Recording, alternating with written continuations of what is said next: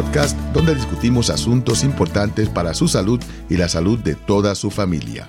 Este podcast les llega como cortesía de Commonwealth Care Alliance de Rhode Island, CCA por sus siglas en inglés. Comencemos.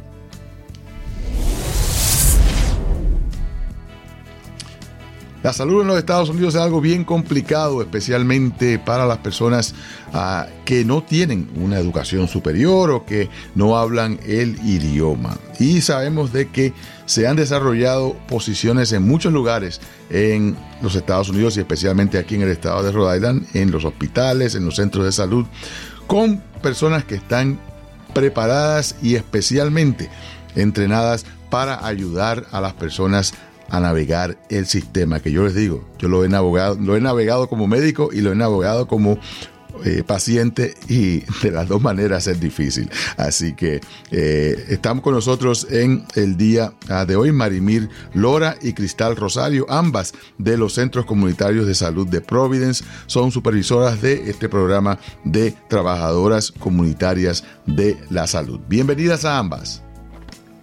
Hola, gracias. Un placer tenerlas en el programa y de verdad que el trabajo que ustedes hacen es esencial e importantísimo. Pero hábleme acerca del, programa, hábleme acerca de, cuántas personas ustedes están supervisando, cómo es que este eh, trabajo funciona ah, y cuál es la labor principal que tienen las, las trabajadoras comunitarias de la salud. Ok, yo voy a comenzar. Somos Trabajamos para los Providence Community Health Centers. Tenemos uh, en 11 clínicas en Providence, en la ciudad de Providence. Uh, tenemos una, una trabajadora comunitaria para cada, para cada centro de salud. Y los centros de salud están ubicados en diferentes partes de Providence para hacer más accesible a los pacientes. Um, por ejemplo, si vives en la área de Cranston, eh, de la Cranston Street, West End, tienes un, salud, un, centro de salud comunitario ahí que, es que se llama Central. Y ahí estamos accesibles para todos los pacientes de, la, de esa ubicación. Entonces, para dar un, un, summary de lo que hacemos es, ah, el paciente va al médico, tiene su doctor primario de cabecera, y ese doctor y, su asistente le hace preguntas a los pacientes, más allá de lo médico. Entonces ya sabemos tus condiciones médicas, te hacemos tus signos eh, vitales y te preguntamos sobre tu vida social. ¿Cómo vas en tu casa? ¿Cómo va tu salud en tu casa? ¿Cómo va tu transporte? ¿Tienes algún problema para llegar a esta cita por problemas de transporte? De seguro médico, queremos saber si, tienes, si estás al día con tu luz, tu gas, tu renta, cuáles problemas sociales te pueden estar afectando eh, tu salud. Entonces, cuando el paciente responde esas preguntas, eso es referido a, los, a nuestras trabajadoras, que son trabajadoras comunitarias de la salud. Ahí nosotros recibimos el es referido, la persona se va a su casa y nosotros llamamos a, ese paciente y le preguntamos cómo le podemos ayudar. Ya tenemos la respuesta de qué necesitan de ayuda. A veces vamos a su casa, lo vimos otra vez en la, en la clínica, van a donde nosotros y lo ayudamos con cualquier aplicación, cualquier recurso en la comunidad o cualquier ayuda que podamos ayudar al paciente. Magnífico. Eso es como un sinopsis de lo que hacemos. Magnífico, ¿no? De verdad que eh, es importantísimo porque eh, ahora mismo se está hablando muchísimo acerca de los determinantes sociales de la salud y cómo es que eh, nosotros podemos tener seguro, podemos este, querer mejorar nuestra salud, pero debido a, estas, a estos determinantes sociales de la salud, como los que has hablado, la vivienda, la transportación, los babysitters, el trabajo, la, falta de, acceso a productos alimenticios, la falta de lugares donde puedan hacer ejercicio, todo eso pues impacta la salud de una manera importantísima y el trabajo que ustedes hacen es esencial um, porque eh, no solamente identifican estos, estas dificultades, sino que también pues les ayudan a, a resolver algo que en realidad los médicos no están preparados para hacer. Eh, los, médicos ah, y los, los trabajadores profesionales de la salud, siempre sencillamente les dan 15, 20 minutos para bregar con la situación que tengan enfrente, para hacer un examen anual, para checar la presión, para, escribir una receta, lo que sea, ah, y de ahí salen del cuarto y, muchas veces no, no saben los pacientes no saben ni qué fue lo que pasó. y, es algo que yo lo veía constantemente en mi oficina cuando yo veía pacientes de que yo me sentaba con ellos, les explicaba, hacía todo lo que tenía que hacer y cuando salían del cuarto me llegaba la, la asistente y me decía, ay doctor, la paciente cuando salió del cuarto me dijo que ya no entendió nada. Pero con el médico no se atreven a hablar. Esto es algo que, es bien, bien común en nuestra comunidad, que le tienen miedo al médico. Le tienen como, como, como, que, ay, no, yo no quiero hacer. Una, una señora me dijo, no, yo no le hago preguntas porque no quiero que usted piense que yo soy estúpida. Y yo, pero señora, la única pregunta estúpida es la pregunta que no se hace. Eh, y entonces uno les explica, le está diciendo algo y sí, sí, doctor, sí, doctor, cuando en realidad no están entendiendo nada. Ah, y, me imagino, Marimir, que esto es algo que ustedes ven todos los días. Sí, eh, yo creo que una parte muy importante de, del rol que tenemos, tenemos una, un, trabajador bilingüe en, cada una de nuestras clínicas y una es, sí lo vemos mucho eso y nosotros eh, podemos decir que somos eh, trabajadores de primera línea y somos como miembro confiable de la, de la comunidad y tenemos una cercanía con la comunidad que servimos. So, ellos se sienten en la capacidad y en la confianza de tener esa conversación más profunda eh, con nosotros porque tenemos ese, esa, ese background de que entendemos por, tal vez por, por lo que están pasando. Ayudamos con todos los servicios que hay eh, dentro de los recursos que podemos proveer. Todo lo que tiene que ver con DHS y, servicios así, ayudamos a que los pacientes también entiendan que pueden aplicar para estos servicios y no, eh, no tienen que sentirse de ninguna otra manera, porque son servicios que los ayudan temporalmente a salir de diferentes situaciones.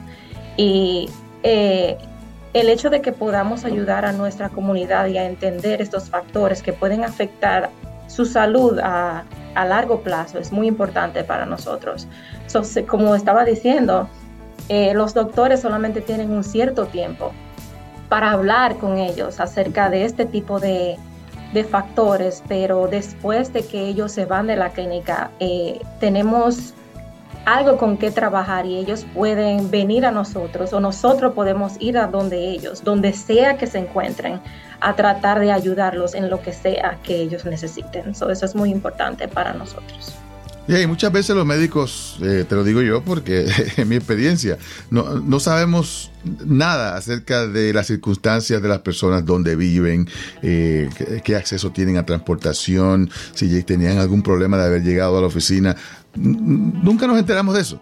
Eso lo sabe la recepcionista, lo sabe el asistente, porque la paciente llegó tarde o porque llamó y dijo, mira, no, encuentro quién me lleve. Y, es algo que pasaba todos los días. Y algo que también es bien importante entenderlo y, recalcarlo, es el hecho de que el, el alfabetismo de salud en nuestra comunidad es bajísimo. Ah, los, estudios que se han hecho dicen que el 74% de la población latina tiene un nivel bajo de alfabetismo um, de salud y 37% tienen más abajo del nivel básico. O sea, que eso significa de que personas que van al médico y el médico les explica algo y les da una receta y les explica cómo tomarlas, no saben cómo leer esa receta, no entienden cuál es la manera de utilizarlo, no saben en nada de lo que tienen eh, y, no se atreven a preguntar por eso mismo, porque se sienten eh, pues completamente cohibidos y se sienten pues un poquito pues eh, avergonzados de no tener de no tener un poquito más de conocimiento y no quieren molestar al médico. Eso es otra cosa que me decían los pacientes. A mí me llegaban pacientes que habían estado en la sala de emergencia en el fin de semana ah, y cuando yo la veía la otra, la otra semana, yo decía, pero usted estuvo en la sala de emergencia y no me llamó. Ay, no, doctor, es que yo no quería molestarlo durante el fin de semana.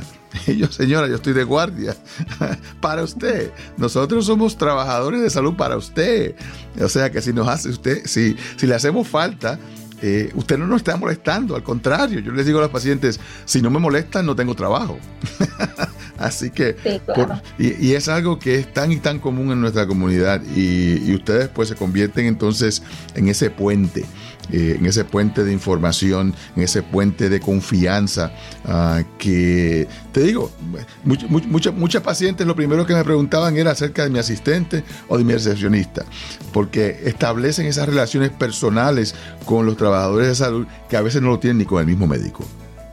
Claro, claro. Para nosotros es muy importante el acceso. Tenemos muchos programas que nos ayudan a identificar esas personas que, como, como mencionaste, tal vez van al, al hospital, se van del hospital y no tienen nada de idea de lo que tienen que hacer después o cómo hacer el proceso de seguimiento.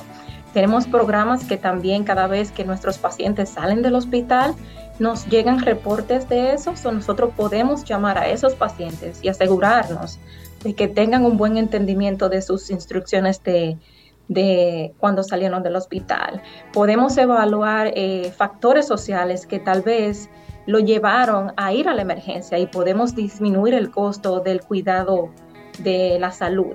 Y también nos aseguramos que si tienen que ver al doctor en un periodo de siete días, eh, nosotros proveer si no tienen y evaluar la situación, si no tienen su transportación, ayudarlos con la transportación. Si no tienen eh, manera de hacer una cita, nosotros también ayudamos a hacer también su cita. Y cosas así que tal vez muchas personas creen que son pequeñas, pero en realidad son muy grandes y hacen la gran diferencia. Y hay cosas que comparten con nosotros, que tal vez no comparten en la cita con el doctor y nosotros podemos proveer esa, esa información y ser ese puente también con el proveedor y servir también como enseñar a los proveedores por qué es importante eh, cuidar de estos factores sociales también para que la salud a largo plazo se mejore, al igual. Sí, yo, mira, yo, he tenido pacientes que, eh, que, me, han dado quejas de otros médicos donde han llegado tarde a la cita y nadie les pregunta por qué llegaron tarde. Nadie le pregunta, oh, llegó tarde, su cita está cancelada, ah, va a tener que hacer una cita ahora en tres meses. No importa si la persona estaba enferma, si tenía problemas, sino si, si el carro se le rompió, si tuvo un accidente, si la guagua no llegó, nadie les pregunta. Ah, y entonces muchas veces esos pacientes ya enseguida los, los catalogan, mira, esta es una de que nunca llega a las citas, siempre llega tarde, pero no les preguntan por qué. Y, yo he tenido pacientes que me han dicho, doctor, es que yo no tengo automóvil, yo dependo de mi vecino, yo dependo de, eh, yo, no, yo no tengo dinero para, para, para pagar un taxi, yo tengo que esperar a que alguien me busque. Y muchas veces, y esto es lo que más me duele, muchas veces no saben de que tienen beneficios de transportación. o sea que eh, todo ese trabajo, toda esa vergüenza que han pasado, toda esa pelea que tuvieron con la recepcionista, con el médico, lo que sea, era innecesaria porque tenían un beneficio ya de transportación donde solamente tenían que llamar a un número telefónico para que las fueran a buscar a tiempo. Sí, se provee mucha educación también y la base de nuestros programas es también, es también la independencia. No siempre queremos que, el paciente siempre esté dependiendo de nosotros, pero nosotros enseñarles a que ellos mismos pueden eh, hacer este, este, tipo de intervenciones, llamar a ese número. Nos aseguramos de que los servicios estén en su idioma o proveer el tipo de intérprete que necesitan para hacer eh, esto más accesible siempre nos enfocamos en el acceso y hacerlo mejor y más fácil para el paciente, especialmente para la comunidad latina. Eh, así que eh, ese es un, gran paso que, tomamos. Tratamos de hacer lo, lo mejor que podemos en, tratar de proveer esa comunicación y ese acceso a las personas que de verdad lo necesitan. Cristal, ahora mismo tenemos un problema grandísimo con el sistema de Medicaid, eh, porque los durante la pandemia, pues eh, las personas calificaban sin mucho papeleo y entraban facilísimos. Es lo que se llamaba el, Extended Benefit de Medicaid, que se le, otorgó a muchísima gente eh, y no se les pidió información acerca de sus ingresos o, fueron recalificados. Y hay personas que han estado ya en Medicaid por tres años. Ah, y que nunca les han pedido un solo papelito para determinar si todavía califican. Y estamos ahora en este proceso de reclasificación o de recalificación um, o de reinscripción para el Medicaid para todas las personas. Y mucha gente dice, ah, pero si a mí ya yo estoy, ya yo estoy en Medicaid, yo no tengo que llenar esto. Me imagino que ustedes están eh, eh, se han vuelto locas llamando a la gente eh, por teléfono, estar seguro de que tienen la dirección apropiada, el teléfono apropiado y de que han llenado ese papel que les llegó a papel amarillo o dorado, yo no sé ni qué, son de diferentes colores. Háblame acerca de esto, porque yo me imagino que los centros de salud tienen una campaña fuertísima para que las personas no pierdan su seguro. Sí, eso fue algo que nos preparamos y sabíamos que venía. Bien fuertemente, pero lo bueno es que cada clínica tiene una, un especialista en seguro médico.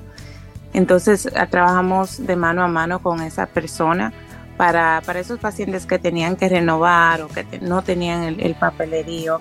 Y nosotros también ayudamos a buscar lo que necesitan, si es prueba de ingresos, si no están trabajando. Algo bonito, Pablo, que te iba a decir es la conexión y la relación que tenemos con los pacientes. Entonces yo y Marimir somos supervisoras ahora, pero hacíamos el trabajo antes. Y esos pacientes a veces trabajamos un año, un año y medio o más de ahí. O, tal vez trabajamos con ese paciente y nos, llama seis meses ya después que no, no, no tenemos la conexión. Esos pacientes me llamaban a mí, llaman a Marimir, a decir, después de tanto tiempo, ¿me puedes ayudar con esto? Y eso, eso es lo lindo que tenemos en, en este equipo, es que llevamos una relación con los pacientes que sigue. Entonces eso como del seguro médico, pudimos buscarle los, los, recursos en la clínica y si no tiene que ser en la clínica, vamos al mismo DHS con ellos, hacer la aplicación y buscarle, y buscarle los recursos. Y, es complicado, o sea, esto eh, si fuera algo fácil, eh, yo te decía, bueno, pero, ¿para qué a la gente le hace falta eso? Es que es complicado ah, este proceso de llenar estos papeles y de, y de escanearlos y de mandarlos y de, y, de buscar todos esos, esos documentos, eh, número uno. Y número dos, mucha gente ni saben que califican para beneficios. Y esa es la parte que más me duele. Yo tuve una persona que me llamó al show de radio quejándose de que le habían metido una multa por no tener seguro. Ah, que se, lo advertimos a la gente, si usted no tiene seguro y usted rinde impuestos, le van a pedir una documentación de que usted tiene seguro. Si no tiene seguro, le van a meter esa multa. Y usted va a decir, ah, se supone que me lleguen mil dólares de, reembolso de impuestos y de pronto le llegan 400 nada más y va a decir, pero ¿y qué pasó? Es porque no tenía seguro. Y entonces, yo, ese señor me llamó a quejarse y entonces yo digo, señor, pero usted no, no, no, no podía comprar un seguro. No, yo no, yo no califico para nada, porque yo gano demasiado dinero. Y yo le digo, pero usted chequeó a ver si usted calificaba. No, porque es que yo gano demasiado dinero. yo digo, ok, señor, un momentito. Me metí en la computadora, le dije, dije, dígame su ingreso y cuántas personas hay en su casa que dependen de ese ingreso. Me tomó a mí ni tres minutos determinar de que él calificaba para Obamacare sin pagar ninguna prima. Cero. Cero. O sea que tenía seguro garantizado si simple y sencillamente hubiese ido al lugar apropiado, llenar la aplicación y recibir su seguro, hubiese tenido seguro y 600 dólares en el bolsillo. o sea, y eso es lo que la gente no entiende, que eh, no, no, no, le pueden hacer caso a los vecinos, al peluquero, al taxista, a su primo, ah, porque no saben.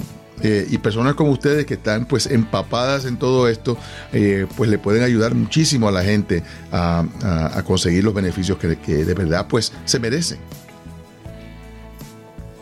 Claro, claro. Y hay muchas cosas que se toman en consideración cuando se aplican a estos beneficios que tal vez no se hablan. Y hay muchas personas que no lo saben. Eh, como eso, ¿cuántas personas hay en su hogar? Que se basan en ese ingreso. No solamente es usted que tiene que contar.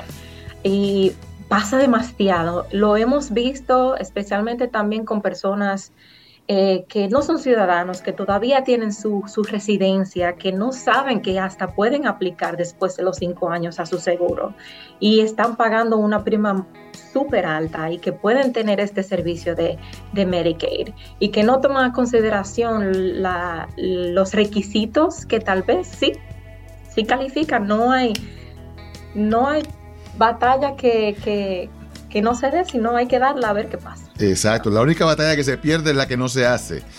Definitivamente, así eh. que nosotros estamos ahí en ese proceso y ayudamos a lo que tengamos que ayudar y a someter todos los papeles que hay que someter, escanearlos, mandarlos, ponerlos en el correo y esperar respuesta y ahí esperamos. Mira, una gran cantidad Otra de... cosa. Sí, dígame, dime, dime, Cristal. Otra cosa que fue, fuimos gran parte fue la ley, no sé, no me acuerdo qué fecha fue, pero lo, que los niños indocumentados eh, pueden tener seguro médico ahora. Entonces nosotros tenemos un, tenemos una lista de casos. Entonces enrolamos a los pacientes que vamos a, a, discutir o vamos a tener una relación, ayudarlo con algo. Entonces todos esos, pacientes los contactamos para decirle, oye, su, niño, su niña está, ahora puede eh, aplicar para el seguro médico. Y eso fue algo muy grande porque muchas personas no pensaban que eso iba a existir y que no y que no iban a poder aplicar para el seguro médico para sus Ay, ay pero Cristal, este, eh, si yo tengo gente indocumentada en mi casa y le digo al gobierno, entonces van a venir a deportar a toda mi gente. Exacto. y eso fue algo grande que, que gracias a, que hay trabajadoras comunitarias en, la en las comunidades, esa información llegó a muchas personas. y nos ayudó y ayudó a la comunidad. Sí, y, el problema es que la gente piensa de que de, que de verdad eh, eh, reportar esto al gobierno de alguna manera los pone a riesgo de deportación, cuando en realidad no es así. Eh, esto, esto no se comunica con, el IRS, ni con, ni con el, ni con ICE, ni con toda esa gente para, para, para dejarle saber. Y, y, es, y es uno de los problemas principales, te digo, porque eh, tú le dices a alguien, mira, este, ¿cuántas personas hay en tu casa? Ah, yo y mi esposa. Y nadie más vive en tu casa. No, nadie más. ¿Estás seguro? Bueno, tengo tres primos que viven con nosotros, que son indocumentados. entonces, son parte de tu casa. Si, si viven en tu casa, son parte de la familia. Y entonces estas son cosas que, la gente no entiende, de que, de, que tienen que solicitar apropiadamente para que puedan recibir el beneficio apropiado. Otra, otra de las leyes que la gente ni tan siquiera sabe y se enteran a veces muy tarde es que no hay mujer embarazada sin seguro en el estado de Rhode Island. Escúcheme bien, no hay mujer embarazada que no tenga seguro en el estado de Rhode Island. Si usted está embarazada, no importa de dónde usted venga, si viene de la cochinchina, ah, si entró por el río, entró por avión o entró por debajo de la tierra, no importa. Todas las mujeres embarazadas tienen derecho a seguro de salud, no solamente durante el embarazo, sino hasta el año después de haber tenido su bebé. Y es esencial eh, para la salud de las mujeres embarazadas de eh, eh, accesar a este servicio para que tengan un cuidado perfecto durante su embarazo. Y me imagino que, y me imagino que, que Marimil lo ves todos los días.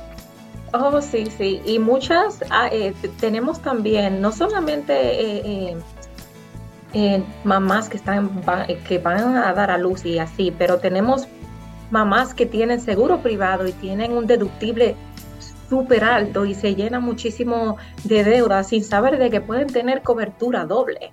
Pueden tener el Medicaid y pueden tener su seguro privado porque hay muchas mamás que, que trabajan y tienen su seguro por sus compañías o por eh, compañías de sus, de sus esposos y así, pero todavía pueden tener el Medicaid y no tienen que pagar nada. Ah, por el ingreso y la cantidad de personas que dependen de ese ingreso.